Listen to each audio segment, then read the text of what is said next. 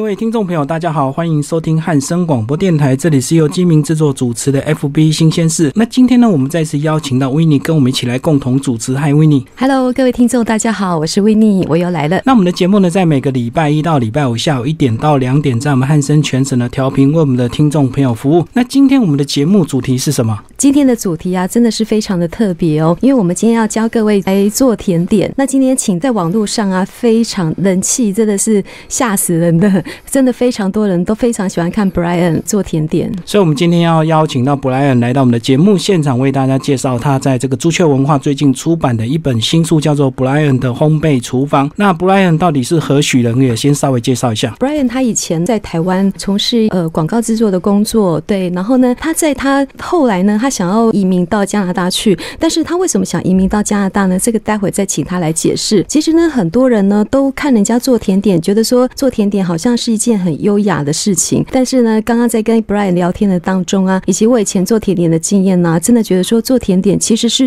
非常需要一些逻辑思考、先后顺序的一个一个工作。那其实大家对于这个烘焙啊，或者是这个做面包啦、做蛋糕，或者是做甜点，感觉好像都是女孩子在做的事情。但是 Brian 是男的，真的非常的优秀。对。那因为照理讲，这种烘焙的东西，它要真的很细心，而且呢，它需要很多这个工法，或者是需要很多材料，所以呢，呃你厨房呢就要有很多很多相关的一个道具或者是配方哦。那为什么布莱恩会对这个烘焙有兴趣？这个等下我们稍后也会跟我们的听众朋友介绍。那那个维尼一开始先稍微跟我们介绍一下，你怎么样来接触这个布莱恩，然后来呃来推荐我们这一集的一个专访。实际上呢，我最先是认识产品书局的李诗诗。对，那因为说我看过 Brian 他在台北办的一个新书发表会，那真的觉得哇，这到到时候真的觉得是有点相见恨晚这样子。因为以前我就非常的喜欢做甜点，那 Brian 受欢迎的程度啊，大家不晓得有没有知道那个 Pitos，好像那个他们 Pitos 当时到美国去哦，那种英伦入侵的那种现况，真的那现场的那个一些婆婆妈妈、阿姨、姐姐、哥哥们啊，大家都非常的兴奋，终于盼到 Brian 来到台湾，而且他的粉丝全部都是女的，真的。是我们男人的心痛。他北中南东都各办一场，那其实他每年都有回台湾。那这一年呢，因为今年刚好配合这个新书的宣传，所以算是衣锦还乡这样子。真的，真的，好，那我们讲那么多，当然就要来这个邀请我们的 Brian，嗨，Brian 好。嗯呃，两位主持人及各位听众朋友，大家好，我是 Brian。一开始你要先讲你的那个 YouTube 频道的这个口头禅，一开始的开场。您好，我是 Brian，欢迎来到烘焙厨房 BrianCuisine.com。跟着我的 Step by Step，你也可以轻松完成它，Enjoy。对，这个是他每一次，因为他其实里面有目前已经累积到两百多部了。哦，所以你每次都要看一次片头，看久了就有点像魔音穿脑。好，那布莱恩因为一开始上我们的节目，那其实呢，这个关于烘焙的这个你这本新书啊，《烘焙厨房》里面的四十道的这个甜点，其实都解释的非常清楚。那也有相关的这个影片，包括你的制作人也帮你拍的非常清楚的一个呃制作影片。所以今天我们可能要先跟我们的听众朋友稍微聊点不一样的，这个当初你为什么我们会想要移民到加拿大去？其实我真正接触在加拿大，大概在一九九九年。那我原来从事的是广告行销企划的工作。那当时决定过去。是因为了这个语文进修，因为可能做广告，如果你有希望能够到更好的工作职场的那个环境，那这个语文能力是必须的。那在这个前提之下，我就决定呃选了一个国家。那当时我选了加拿大，第一个就是呃学费的问题，然后第二个是我认为加拿大的。华人也许比我印象中的美国人要少一些，就当时我的认为，所以我就挑了加拿大之后，我就选呃我应该到哪一个地方。那大家可能比较熟悉加拿大，应该是呃温哥华 Vancouver。那我很担心我去到那边以后碰到太多呃华人都会在讲中文了，反而没有在讲英文，所以我就刻意在那个游学代办的中心的资料里面就选了一个 Montreal，选了这个地方，因为这个地方是我连听都没有听过的。那我想说是一个法语区，是是个法语区。那我想说，我没听过，应该华人不多吧？我就选了这么一个城市，当成我决定要去学英语进修的城市。对，可是你当初你去加拿大的时候，你的英文还非常的破，然后你居然有这种破釜沉舟的这种心，然后就挑一个完全尽量没有华人的地方，你哪来的这个勇气啊？我觉得还我还蛮有冒险的精神，就像我完全不会做甜点，最后去做甜点这件事情一样。我很喜欢去挑战自己原来完全不会的东西。那这是可能是我 我 DNA 里面一个一个奇怪的这个因子吧。那我选当时呃要选这个地方要过去的时候，其实我我是带着那种非常忐忑不安。那各位如果知道。呃，我要去的那时候其实还没有什么网络，那那时候网络还是那种拨接的，也不可能什么 Google 不可以查，没有东西可以查。我是带了一个那种电子翻译字典，就随身带着。我想说，万一。我听不懂，至少我还有翻译字典可以看，请大家看我打字的中文中翻译，然后可以可以解释。我是用这样子的状况，呃，抱着这样冒险的精神，就带那个电子翻译机，然后就到了加拿大去。我们两个应该是大概同年纪，所以应该是无敌或者是快译通那种，是是没有错。然后还有什么多国语言这样子，现在已经现在已经不需要，现在几乎手机都可以直接可以翻的。那你那时候一九九九那时候是先去那边念语言学校，但是你不是马上就到加拿大去定居，中间还经过十年，对不对？是。我从呃一九九九年呃去了那边以后，其实这个对于整个生活文化跟整个加拿大环境对我来讲，其实是一个很大的 shock。嗯，那个 shock 就是哦，原来我印象中的呃，就是所谓的北美是一个这样的生活环境。那当我自己是非常的喜欢。那或许很多人跟我一样，就是你有机会看到那个北美文化，你会有某一种憧憬。我也不例外。我在一九九九年去那边待了大概六个月的时间，嗯，也对那个生活环境有非常大的憧憬。我告诉我自己说，我真希望我有一天能够定居在那里。那不过这个想法回到台湾工作这十几年就慢慢的消失了。你因为你的工作很稳定，然后生活稳定，那你现在都在这边，这个想法就慢慢从我的记忆里面。呃，消失。可是因为我很喜欢这个城市，所以大概每隔两三年，我就会找时间呃回去加拿大蒙特利尔旅游。主要是那边你应该也认识一些朋友，就对了。对，也是固定去看一些朋友。是，我就每年会有这个习惯，然后会选不同季节去去到这个蒙特利尔。然后我就是在二零一一年时候去蒙特利尔旅游时候。呃，认识我现在的这个制作人，然后这是一个我决定要移居到蒙特楼很重要的关键原因。可是那时候你不是先在那边做了一个这个呃烘焙这个厨房一个餐厅？对，事实上，它它的过程这样，当时。在我二零一一年认识我制作人呃皮耶先生之后呢，我们当时并没有就决定要直接去移民的，而是想说，哎，这也许可以列为一个考量。那我是经过大概一年多的思考，然后送出这个移民的申请，最后也通过这移民申请之后，我才想到说，那如果真的搬到加拿大去，我该做什么？嗯哼，那那个在这个搬过去之前，其实完全不会做烘焙的。那我有个想法是说。或许我可以学呃开一间茶馆，那这个动机来自于在二零一零年、二零一一年的时候，加拿大刚好是非常风行这个亚洲茶。那我想说，哎，如果能够把台湾的这有名的茶卖到加拿大去，似乎是一个不错的 idea。然后是最初最初的原因。那我想说卖茶，可是没有甜点可以吃，这光喝茶好像不太不太活得下去，就是不太活得下去。所以我就想说，那不然我来学甜点好了。这是我学甜点最原始的动机，就是我想要卖茶，然后最后去做了甜点。从那个时候开始。哦，原来是这样子。那还好，你那时候不是因为说要去卖那个珍珠奶茶。如果是珍珠奶茶，你现在可能卖的就是鸡排，对，鸡排炸鸡，非常有可能。对，嗯。然后后来因为这样的关系。你就决定到这个加拿大就正式定居，对不对？是。然后其实我们看到你那个影片，其实你在一个这个山上的一间房子，好美的房子，过得根本就是像一个这个独居老人生活。那为什么会一开始应该不是就先到那边吧？呃，事实上刚开始我是住在 Montreal 的那个 downtown，那也是那时候我刚开了第一家店，第一家店大概是我呃定居到 Montreal 大概不到一年时间。那我之前已经花了大概。呃，将近两年自学烘焙了，然后觉得说自己的手艺也许可以开一家店了，所以就真的开那一家店。那不过那家店的寿命非常的短，那大概九个多月就不幸的夭折了。那这个店夭折之后，其实对我的对于喜欢烘焙这件事情产生了很蛮大的打击，就觉得说啊，我这么喜欢烘焙，不过这个事情好像没有办法再继续下去了。那是后来受到了我的这个制作人皮耶先生他的鼓励，说你既然这么喜欢做烘焙，那要不然我们来成立一个频道，能够拍摄教学影片。那这个前提让我们去找到了我后来在山上的这间房子，因为第一个我很喜欢那个安静的环境。那在我想说，如果决定找这个房子，是不是可以把这个房子的厨房改造成我梦想中的烘焙厨好好多人都想要打造一间像 Brian 一样的厨房，对，嗯因为觉得在那样的厨房下才做得出好的点心。真的，即使做的不好吃，但只要好看，什么都是好的。那其实，在那个影片，里真的一年四季都在那个房子度过。那其实也拍了很多这个生活的小短片，也是蛮有意思的。除了我做烘焙以外，其实这个住在所谓的荒郊野外，对我来讲也是一个新的体验。像在台湾住了将近四十年时间，也都是在台北或高雄，都是住市区。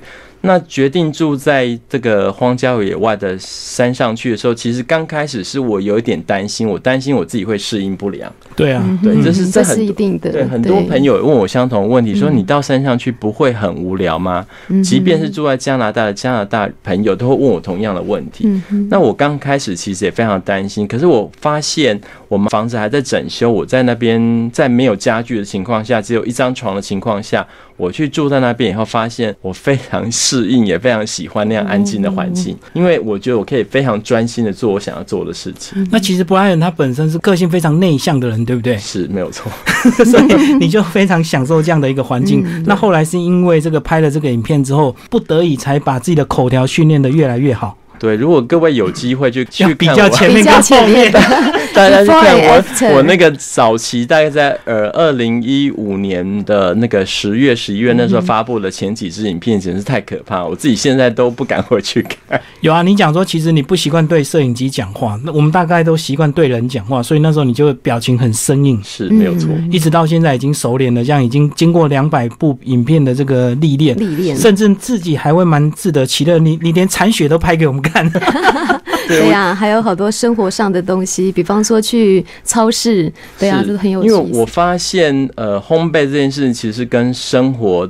东西是连在一起的，因为毕竟我们都不是在那个专业的所谓甜点店里面的的师傅，那我们喜欢做甜点，都是因为你想要做给你的朋友、你的家人吃。那这个中间就包含生活上有的没有的东西。那我觉得生性喜欢做甜点的人，其实都比较浪漫。然后比较比较喜欢一些有的没有的东西。那我后来就想说，那既然我也喜欢这些有的没有的东西，不如就把它拍到我的影片里面分享给大家。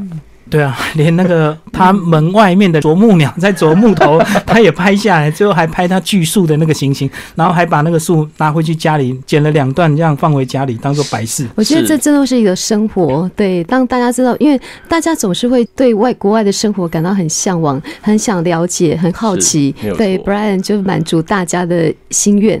那其实 Brian，你在这个移民过去之后，你在台湾其实也是有一个好的工作，甚至也有房子，那也有家人在这边。那关于家人这部分，他们是都非常支持你吗？其实家人在我决定要搬到加拿大之前是非常担心的，因为不是每个申请移民的的案件都会成功嘛。那在申请呃移民搬到加拿大之前，但家人一直担心说，呃，在我等待这段时间，会不会最后得到这个希望是落空的？他觉得哦，他很担就幻灭。嗯对他，他觉得我可能会在浪费我的时间。那当时因为我呃，我家人其实在台北，那我的高雄有房子，我一直是在高雄那个地方买了烤箱，然后每天在家里闷着头自己呃自恋，嗯自恋这个 烘烘烘焙 烘焙这个这个事情。那这个过程当中，其实家人是非常担心，直到我收到加拿大政府寄给我那个就是呃许可的那个 paper 之后，家人才放心，就是就非常高兴能够祝福我能够在加拿大有好的发展。家人也真的是一个你很好的后盾。对是没有错，所以这样不赖你，但现在等于是一个全职的这个烘焙达人，对不对？专门在呃网络上分享这些影片给大家，这样。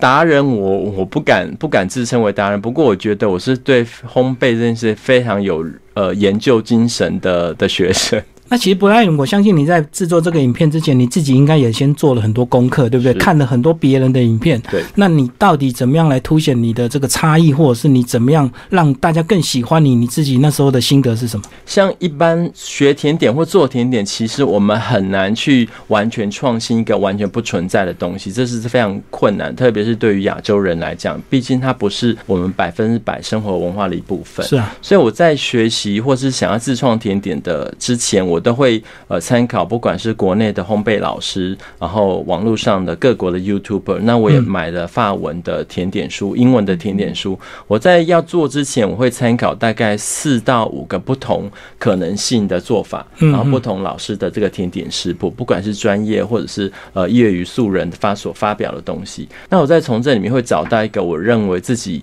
想象中可能会喜欢的口味。那那有了有这个前提之后，接下来会想说，我如何能够帮这道甜点创造出新的风味、口感或者是质地？这个部分就会连接到呃，我对于烘焙在这过去这几年做了不同甜点之后给我的经验，譬如说我想要让它更轻盈，或是我想要让它更湿润，那这个就会用到我自己以前在学校念的化学的化工背景，会帮助我去做一些，譬如说使用糖、使用油或使用面粉比例上的一些呃经验，帮助我去判断说我这部呃我这道甜点的食谱可以怎么样来做比例上的调整。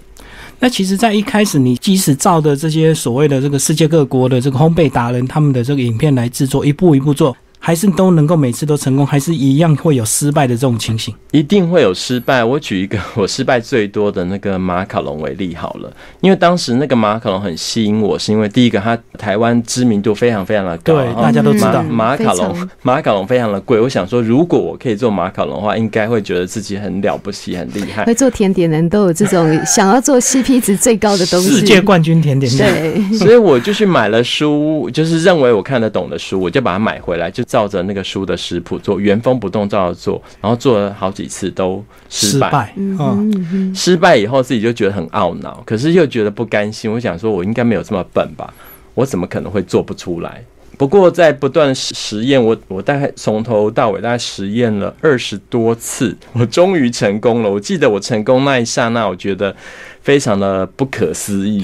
对，那重点是二十几次到底是什么原因失败？呃，是他的细节没有讲清楚，是不是？对我最后发现我失败的点是在于我搅拌的方式不对。我记得我曾经看过一个一个国外的 YouTuber，他就他就呃也是提供了呃一个非常好的配方，然后可是他到了搅拌那个步骤的时候，他就说我希望大家可以买我的书，然后就是啊。哦很多，关键字自自录式行销，所以我当下就觉得很沮丧。可是我我就从这个步骤有没有知道说，哎、既然他不讲搅拌，那是不是搅拌是整个烘焙里面最关键的？是是是，我就开始去找各个不同的老师在影片上示范他们是怎么搅拌的。然后我就突然就看到一有一个老师的搅拌方式非常的特别，跟我以前所看到不一样，或者我书上没有讲到的，我就用了他的搅拌方法，结果就成功了。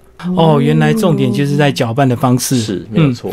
因为这个光是搅拌就有很多学问，到底是这个高速、低速，那人工搅拌，或者是呃不同的材质又有不同的这个搅拌方式，对不对？对，没有错。特别像马卡龙这一这个，我们讲说它是非常很娇贵的甜点。那过去有很多所谓的传说，这个传说就是什么？有人说什么呃蛋要用 age 的蛋，就是那个蛋要先呃蛋白先分出来，可能要放在室温两天，让它老化以后，你做马卡龙比较会容易成工。那有人说你打发的时候搅拌的时候，那个空气呃要尽量保留空气，可是各种说法都有。可是我后来我自己多次的这二十多次实验下来，其实这些东西都不是造成它是否会成功的关键，重点是在于，即便你用新鲜的鸡蛋，你重点是它在在室温状况底下。然后再来就是你的搅拌方式，不用小心翼翼，你是要刻意的把你打发的这个硬心发泡的这个蛋白霜，把它完全的破坏掉，跟你的这个粉类材料完全的融合之后是，然后搅拌到一定的这个浓稠度之后，那个状况你就可以做出非常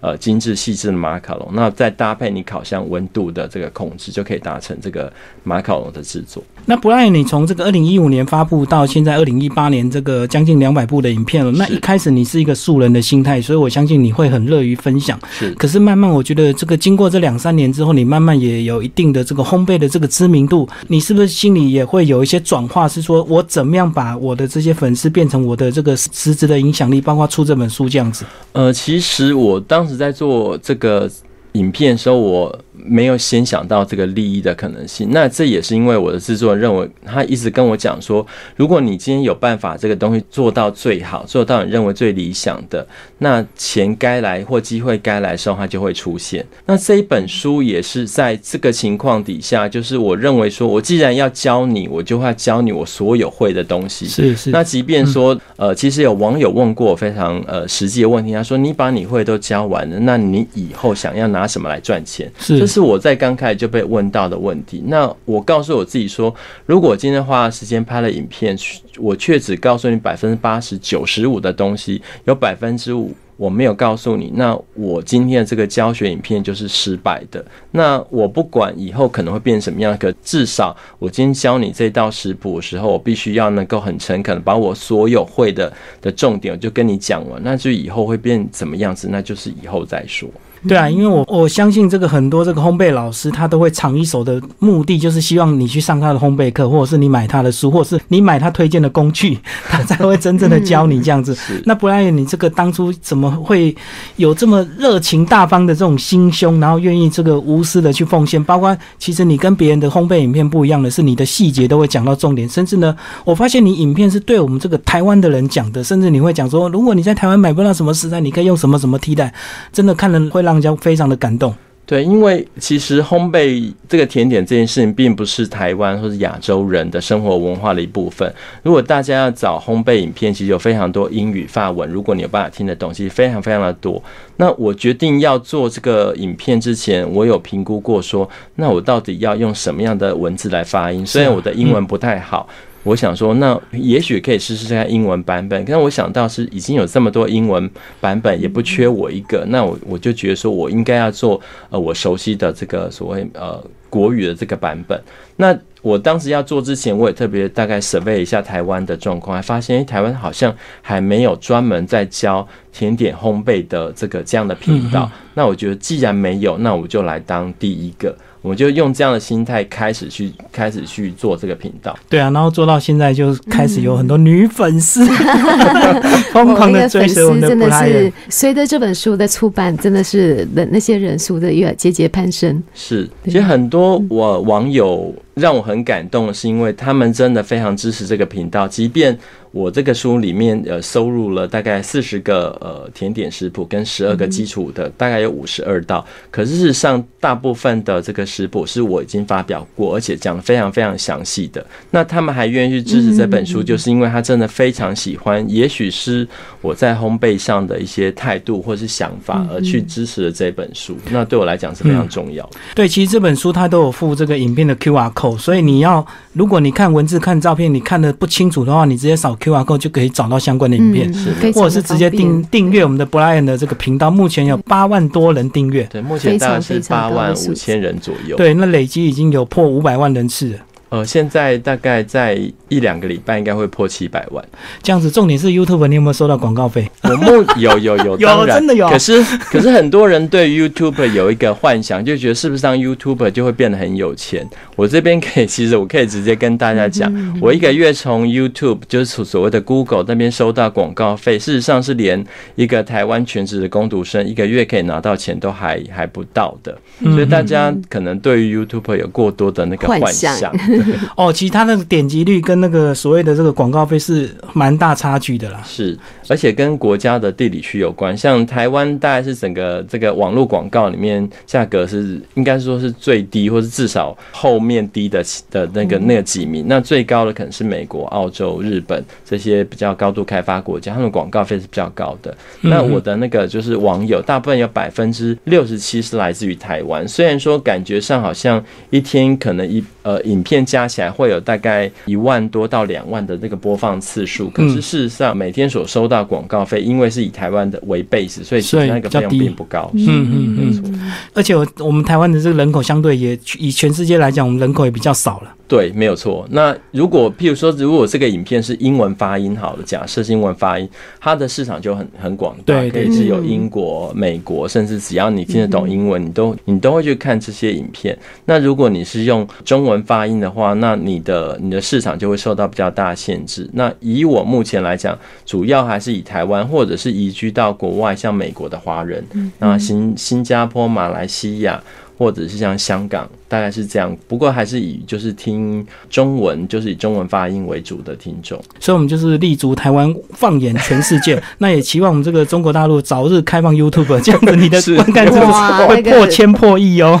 对，这应该也是你的下一步哦。我我其其实我蛮期待，有可能有一天这个 YouTube 这个频道是可以在呃大陆播放。我是有一些大陆的呃网友也也透过可能利用呃翻墙的方式，然后看过我的影片。嗯我记得我有一次在在每个我是每个礼拜四的早上八点台湾时间会发布影片。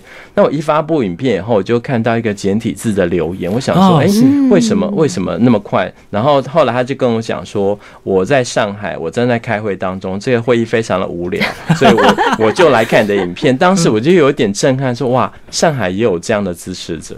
有有，他们也会期待从 YouTube 吸收到一些不一样的影片，因为毕竟它比较不会被这个中国控制这样子，所以他们要翻墙。那其实翻墙还是蛮辛苦的啊、就有时候会流量的一些限制。嗯，那聊到这边，我们先稍微休息一下。那稍后我也会请这个布莱恩具体的帮我们介绍一些他这个里面比较经典的一些呃做法。那威尼，你现在有没有歌曲要放给我们的听众朋友？好，今天要介绍一首歌呢，是 Brian 他非常喜欢的江蕙的《祝福》。那《祝福》这首歌呢，实际上就是说在 我为什么一直笑呢？因为我们 Brian 每天早上都要听台语歌，听我二姐的，是不是？是然后这个思乡吗？那重点是你为什么会是这么喜欢江蕙的歌？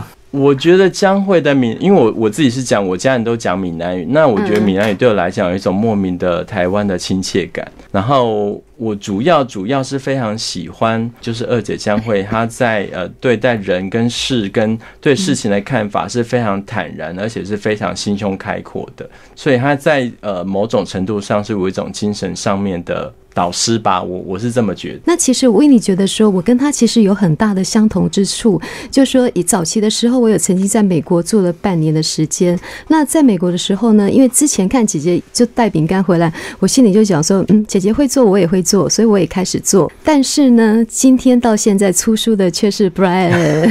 对我，其实我真的观察 Brian，他很多东西他都可以一做再做，甚至他做个马卡龙可以重做二十次以上。真的是试问一下，如果说你家里呢是一个没有厨房的地方，你可能每次都要去朋友家借厨房，你还能够忍受这种失败二十次的那种打击吗？对，那就近观察 Brian，他真是很有耐心，然后他自己本身也是非常有观察力。那同时呢，我觉得他其实他在做很多事情，也有运用到他自己化工的背景。待会呢，我们就来跟 Brian 来谈谈他的一些甜点。所以我们稍后也会具体来聊一些书上的一些特殊的一个技巧。那其实影片上也看得到了。嗯那所以那个布莱恩先跟我们介绍一下，你这次这个回来台湾，经过了这个市场的新书发表会，是。跟我们讲讲你跟你在现场看到这些粉丝疯狂的这个程度，好不好？其实我在呃要回来台湾之前，对于这个活动现场会有多少人来是非常忐忑不安的。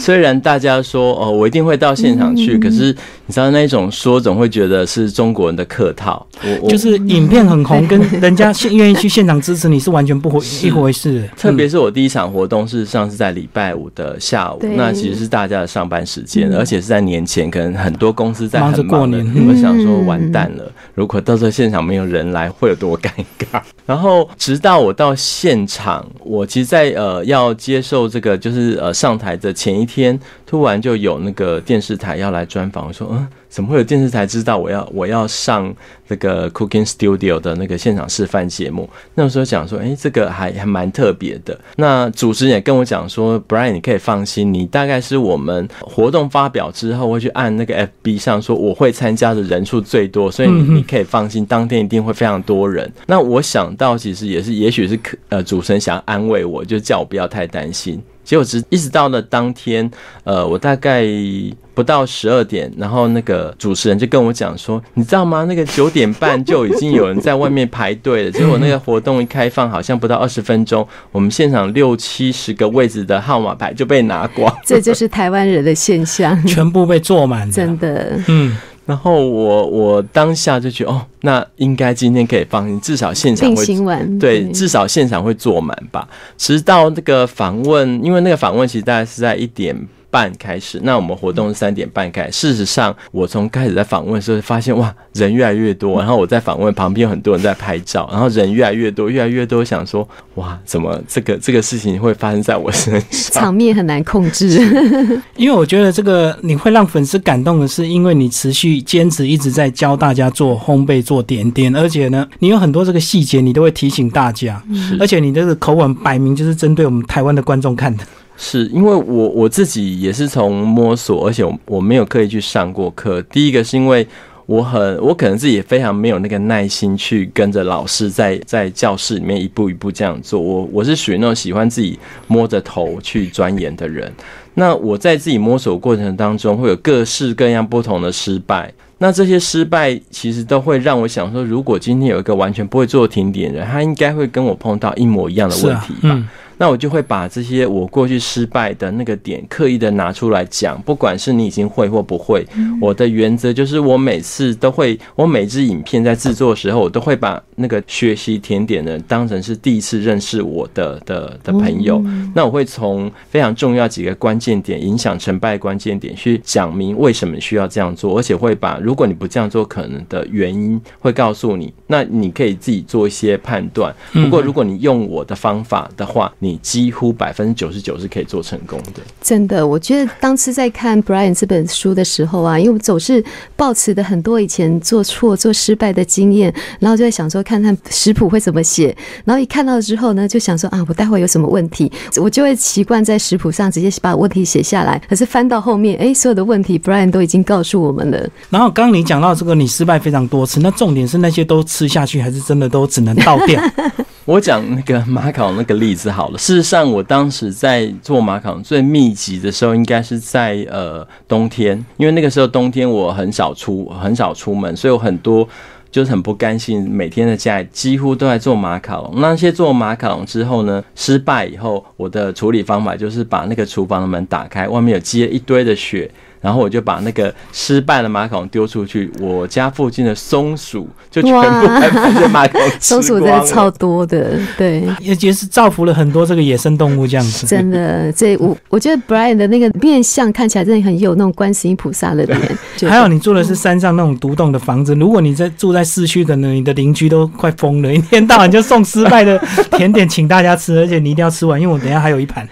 那其实，在里面这个呃书，其实照片配合文字非常的清楚。那听众朋友，如果你不懂的话，也可以看定我们的这个 Brian 的这个频道。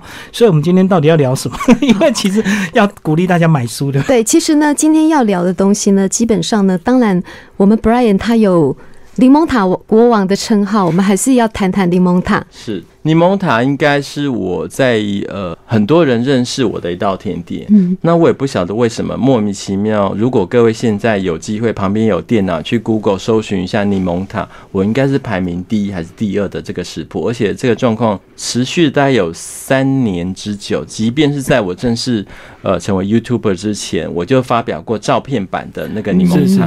那很多人呃，包含我的出版社，也是因为柠檬塔这道甜点找才认识你，找到你。我认为柠檬塔一直是我一个非常幸运的一道甜点。那它也当然，它也真的是非常非常的好吃。嗯，那我在做这个柠檬塔之前，我做出来只是一般的柠檬塔，直到我有机会。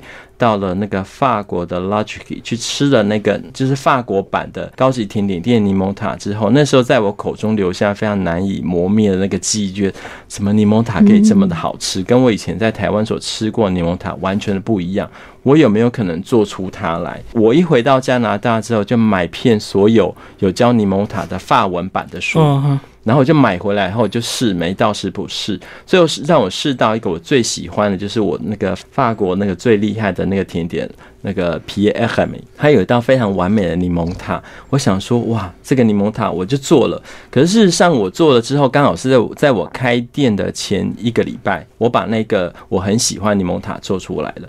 那做出来之后，我在开店也开呃开店之后也开始销售。当时我会做那道甜点，那我就开始听到呃来吃这一道甜点的，就是来宾跟我讲说，我觉得怎么样怎么样，我觉得怎么样，我就开始收集了各个不同客户的意见，开始回来修正我。我手上会做这道柠檬塔，而变成目前在书上发表这道柠檬塔的这个甜点的的样子。嗯，我觉得 Brian 他非常有实验的精神，他都叫我们要 step by step。但是呢，像我自己来讲好了，真的我不太敢乱动食谱里面的配方。我觉得去改变食谱并不是一件坏事，可是你在改变之前，你一定要设定说有哪些是可以变，有哪些不可以变。这可能也是跟我过去学。化学公式，我们常常会在实验室里面做一些别人已经验证过的一些配一些所谓的那个化学方程式。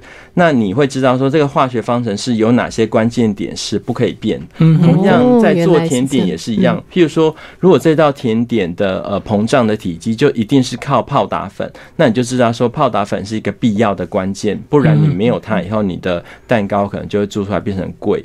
那你想这个甜点蛋糕会好吃，也许是来自于。某一个程度一定量的糖，那如果失去了糖以后，它口感就会变得干燥，或者是呃整个蛋糕容易老化，所以你会知道说糖在这个。这一道配方里面所扮演的角色，那这些就是所所谓的我在呃研发或 try 这个新食谱上，我会告诉我自己说哪些东西是不可以改变的变数，哪些是我可以改变的。那我会以这个为根本架构去呃创作我自己的配方。不过不管重点是变不变，其实重点是你一定要先照这个食谱。当你实验成功之后，你才可以照着这个配方去稍微做自己喜欢的一个口味的修正，对不对？是没有错，而不是在你都还没有做到这个成功之前，你就乱改人家的配方。对。我其实收到不少呃网友的的一些一些问题，有一些网友可能在还没有做之前，会不断问我说可不可以这样改，可不可以那样改。那我当下我刚开始，我记得我刚开始的时候，都会非常有耐心的不断不断去回答这些很重复的问题。可是我后来在大概经历了一年。之后发现有很多网友他会不断的问我相关的问题，可事实上他从来没有做过任何一道，对他只是在问好玩的，是真他只是想跟你搭讪而已。所以这个布莱恩一开始当然会非常热情的这个回答，可是当你回答到最后，你发现大家都是一直在问重复的问题，你就根本就不想回答，对不对？对。所以现在还到底还有什么样的网友的问题会让你激动或很感动的？我觉得我最不愿意听到的问题就是这道食谱可不可以不要放膨胀剂？所谓膨胀剂是什么？泡打粉、苏打粉。然后我可不可以减糖？我可不可以减油？那我我记我除了这个膨胀剂，我我就会告诉这个学烘焙的人，这个膨胀剂它对在整个配方里面，它不是一个装饰品，就是我要加它一定会有它的原因存在，又不是又不是它是不用钱的，我加在我的配方里面是要钱的。可是你说我为什么要加它？它就当然是有它的道理存在。所以这个你现在就会挑问题来回答，就对。是，那我唯一不会真的不会回答，就是我刚刚讲，就是泡打粉啊、苏打粉是可不可以不要加？然后糖可不可以减？油可不可以减？我并不反对减或者是调整，而是你你要去试试看原版。的吃起来我满意中，Brian 满意的那个口感到底是怎么样？你做了它之后，你就发现说，哦，这个是 Brian 喜欢的口感。如果我不要那么甜，我可以怎么办？而不是先来问我说，我可不可以？因为我没有办法为你的口味背书，这个口味的适不适合，事实上是只有你知道。我只告诉你说，我在我品尝众多甜点的经验里面，我觉得它是一个理想的湿润度，是一个理想的甜度。毕竟我不是要把甜点当饭吃，所以减油减糖固然是有健康的考量，可是。是我觉得适可而止的品尝一个精美的甜点，事实上比你去减油减糖吃很多要来的要来的重要。对这个甜点好吃，但是不用吃的多，当然就不用考虑到这个会发胖或者是健康的问题，对不对？没有错。所以这岔开一个话题，不然你身材为什么维持这么好？是你每天都在铲雪吗？还是四处乱跑这样子？呃，其实我我很喜欢做甜点，可可可是我并不会疯狂去吃甜点。我认为说真的吃甜点对我来讲是一个适可而。止，就是我能够品尝到那个甜点的美味，接下来就会把这个甜点送给我的制作人，请他带到公司去分享给。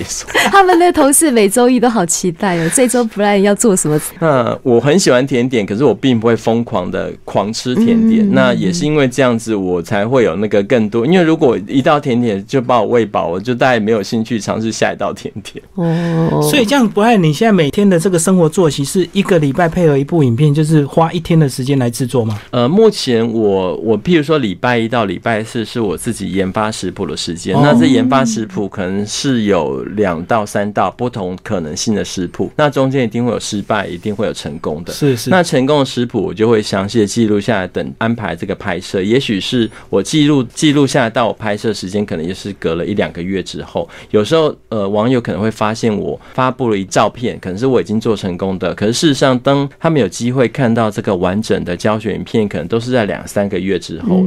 那我们拍摄大概一个礼拜会拍摄两到十谱。然后这两道食谱有一个是困难版的，一个是简易版的，是是。然后这会让我们可以有办法能够在一天里面把两道食谱拍摄完。也就是现在为什么我在台湾，大概这次回来大概有个月时间，我们还有影片可以都已经上传，都已经做好就对了。所以这样子等于你的整个生活几乎都在研发这个食谱跟拍摄，以及回答网友问题，这样子是没有错。它几乎占了我生活的百分之九十以上吧。好，那维尼再来帮我们问下一道。这个威尼，既然你常常以前有做过甜点，对，那再来呢，我们就想要来来讲一部，就是追忆似水年华的柠檬马德莲。我昨天去买了一颗柠檬，要三十五块，好贵。呃，柠檬马德莲其实做马德莲的方法也非常多。那我在除了这个书上各位看到这个柠檬风味以外，事实上我有另外发表过这个发酵版的这个巧克力马德莲。那我们回到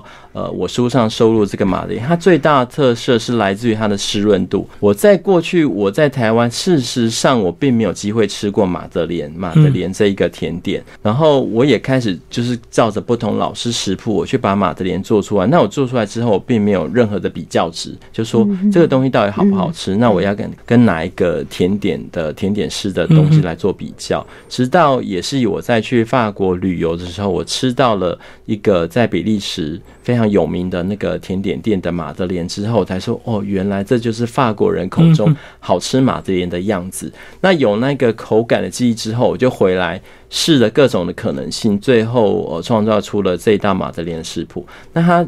过去很多人在做马的脸可能会变得不好吃，包含我自己过去觉得不够好了的状况，都来自于最后的马德莲偏干燥，口感吃起来太干燥了。那中间有一个非常重要的问题，就是所谓的湿润度。那我在制作的上面，我发现了糖浆或者是蜂蜜是可以让它湿润度保持一个非常重要。所以我当时在设定这道食谱跟研发的时候，就是以能够添加蜂蜜为主，然后又保留这个柠檬的这个酸度在里面，也是这道马德莲食谱能够受到欢迎的重要原因。我记得我做过很多次马德莲，然后朋友就有一次他跟我说，他觉得这一次怎么第一天吃很好吃，第二天。吃就有点比较干，那我没有加泡打粉，因为手臂没有，我就没有加。是。这个其实所有的甜点都会随着时间而老化。我们有一些甜点，譬如说，呃，我们以蛋糕类来讲哈，你可能第一天做出来不是最好吃的，第二天可能会最刚刚好。可是这是必须在你有保持所谓的呃没有被呃空气的那个干燥的情况下，它必须在一个类似类密封的状况，你要防止它干燥。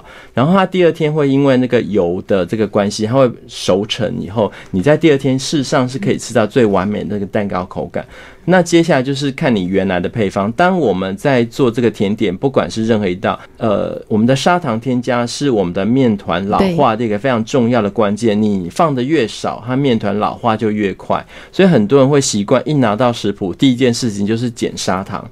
那他会发现为什么我的我的甜点就是不够好吃？嗯，那可能说，哎，对，它比较不甜，可是吃起来就是比较干。其实很重要的一些关键，真的是因为你散制减糖之后的结果，也造成。的你的那个保存期限相对的缩短，这很可能哦是你那个时候的原因。对，有有书上就写说糖是天然的防腐剂，对，它是防腐剂，也是保湿剂。对，那其实呢，这这本书里面都有详细四十道这个甜点的这个食谱哦。那听众朋友也可以透过这本本书，或者是透过 Brian 的这个频道，呃，来详细的看这个烘焙相关的一个呃教学。那 Brian 这个每年回来一次台湾，跟我们讲讲，你有没有什么食材是回来台湾一定要带回去加拿大的？呃，我倒是没有特定一定要从台湾带回去，不过我我非常推荐，因为台湾最近有非常好的厂商会做出各式各样不同呃风味的这个茶粉。那我觉得做茶粉，如果你有办法用不同的这个茶粉来改变你熟悉的某一道甜点的话，你可以创造出不同的风味。所以如果是让我选购的话，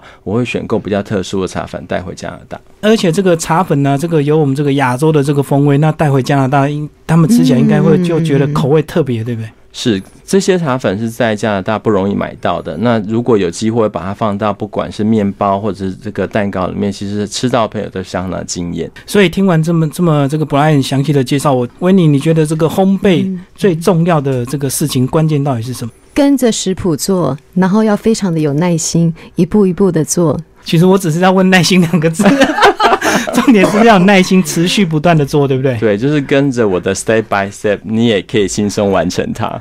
好，那最后布莱恩再帮我们介绍一下，你这次回来这个台湾呢，呃，时间非常的宝贵，你去你你跟你的制作人到哪边去玩？呃，我们主要的这次让我们最惊艳的应该是在台东，因为过去虽然在台湾住了那么久，哦其实台东对我来讲是一个非常陌生的一个一个地理区。那这次我也跟着志文同时发现台东真的好漂亮，我好希望我以后可以常住在那。结果你们过几年又搬回来台东了。